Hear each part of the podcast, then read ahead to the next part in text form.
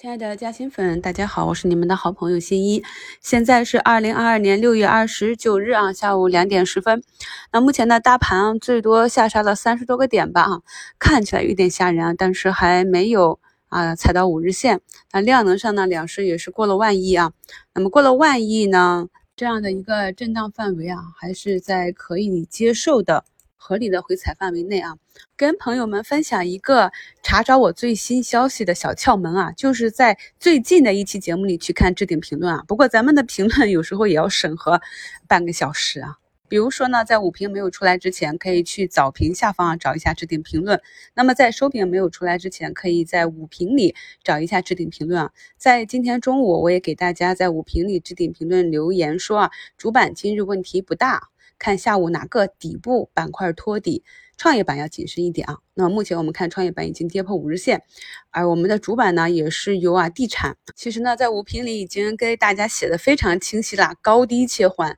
地产、科技、金融、消费、医药补涨啊。那么为什么把地产放在最前面呢？就是因为看到巨无霸啊，万科啊，尽管大盘下午跳水，但是走的相当的稳啊。大家去看一下万科的分时。有的朋友还啊套了很久啊，有万科，那么今天也加仓了，问我能持续走多久？那么这就要看个股的股性了。那么一般来讲，我们看它过去啊，好像是还可以持续一阵子，所以大家就是做一个跟踪就好啊。那么其余呢，我在盘前就预判，如果这个位置大盘要向下，那么哪一些板块能托底呢？就找到了啊，底部没有动的地产，地产也是啊前期异动过啊，今年的股性板块的活性还可以啊。在早评里也跟大家讲了地产服务啊，这个前期啊股性比较好的龙头特发服务的异动啊，在上周呢我也是啊去跟大家聊过这只个股啊，那目前可以看到从开盘呢到现在盘中最高是百分之十七啊，那么它的股性也是蛮好的，在过去的一段时间里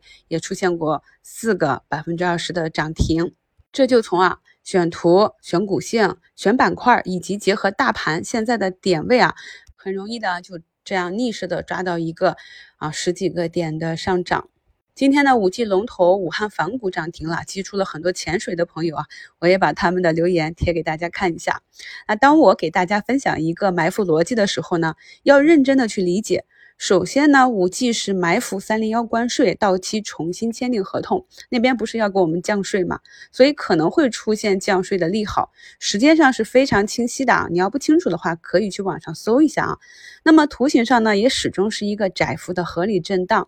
就是一个蓄势啊，准备攻击的形态。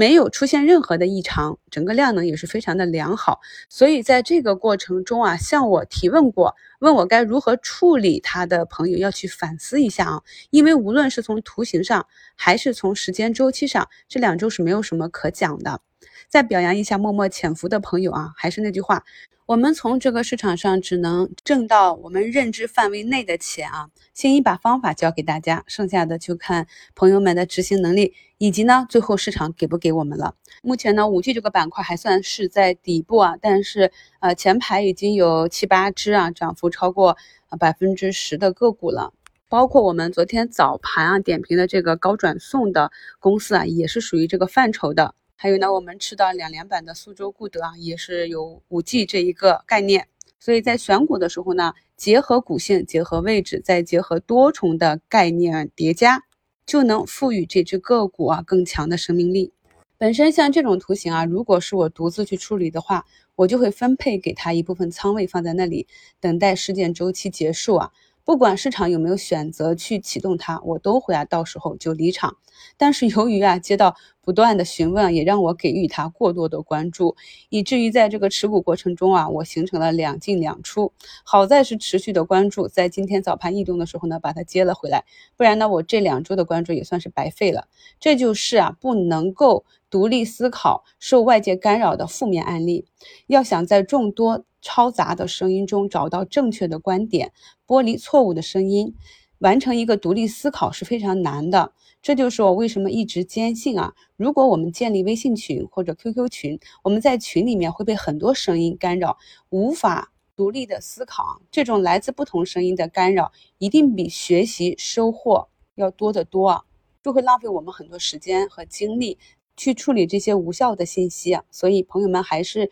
要习惯啊，独立思考。再给大家贴一张啊，我前期跟大家讲过有中期逻辑的个股，大家看一下我今天下午是在什么位置是进行低吸的，再结合我们五月二十八号那个分时低吸高抛的课程，希望朋友们呢在以后遇到类似的情况，能够更淡定的啊，有更好的应变。最后呢，再跟大家分享一下高低切换吧，在昨天节目的评论区中啊，我也是写了富临轻工这样一个接近滞涨的图形，然后呢，再去复盘一下中金这样的股性啊，可以看到它在去年啊三四月份的行情中，每一次啊虽然上涨很凶猛啊，调整也是很凶猛，所以呢，它出现昨天这样一个上影线，而今天没有形成反包的时候呢，我们短期就要考虑啊，它是要进行洗盘，还是要进行兑现了。然后呢，再以仓位做一个应对。我们从今日的跌幅榜上可以看到啊啊，都是前期的明星个股啊，金刚玻璃啊、迈赫股份、银邦股份、广东宏图、金城股份、爱旭股份、金山清基啊。这就是为什么我跟大家讲，在一波行情的尾声的时候是比较难以去参与的。不光是赛道板块，还有我们大盘的反弹啊。如果在过去这两个月啊，整整两个月的反弹时间里，你的账户呢不但没有跑赢大盘，甚至连一个像样的收益都没有的话，那么在进入这一阶段的行情啊，那我想最好的方法还是静下心来学习，操作上呢就先休息一下，因为呢，在一个单边上涨，整个板块和个股趋势明显的。市场周期里你都赚不到钱的话，那当市场进入一个复杂的震荡甚至调整的行情里，这些朋友啊可能会亏的更多啊。那我今天呢就是开始啊进行劝退了。虽然说啊这里震荡之后呢，大盘还有可能继续上行啊，但是对于前期没有积攒足够利润垫的朋友呢，这里呢还是休息为主，磨刀不误砍柴工啊。我们先学好了本领，那这个市场呢它就一直在那里。总是不缺机会的，而对于有中长线持股计划的朋友啊，这些震荡不会影响我们的建仓计划。特别是啊，我们看好的这些长线标的啊，很多都还在月线底部啊，那么就按照自己的技术体系啊去推进本年的建仓计划即可。最后呢，再跟大家讲一下今天下跌的猪肉。我在去年八月份给大家开的估值课程里，非常详细的去拆解了那牧原它的一个情况。如何去算它的估值以及它未来的成长空间啊？那么当时我就反复的讲说，它呢空间到了，就下跌的空间到了，但是周期没到。那么我们可以看到，从那个时候开始啊，那么猪肉板块呢就资金抢跑，先于大盘啊。大盘在下跌的时候，只有一个猪肉板块在上涨。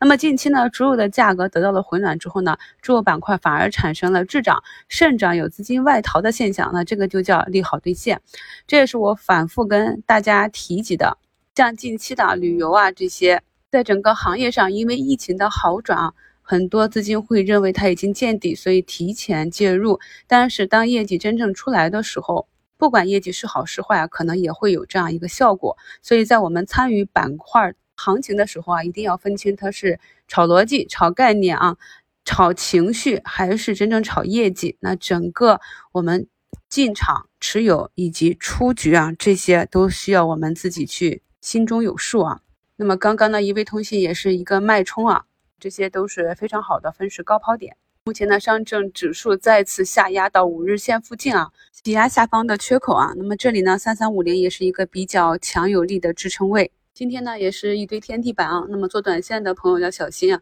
我好几个短线的朋友上午就开始吃面了啊。前期踏空或者今年呢有持续建仓计划的朋友呢，记得要微笑定投啊，把这些点散开。没有大跌，不要大买啊，耐心的等待时机。牛市多极跌啊，让我们来看一下最后这几分钟究竟能不能够守住缺口。那明天呢，是一个继续向下释放获利盘，亦或是再一次的震荡整理之后啊，再创新高。感谢收听，我是你们的好朋友新一。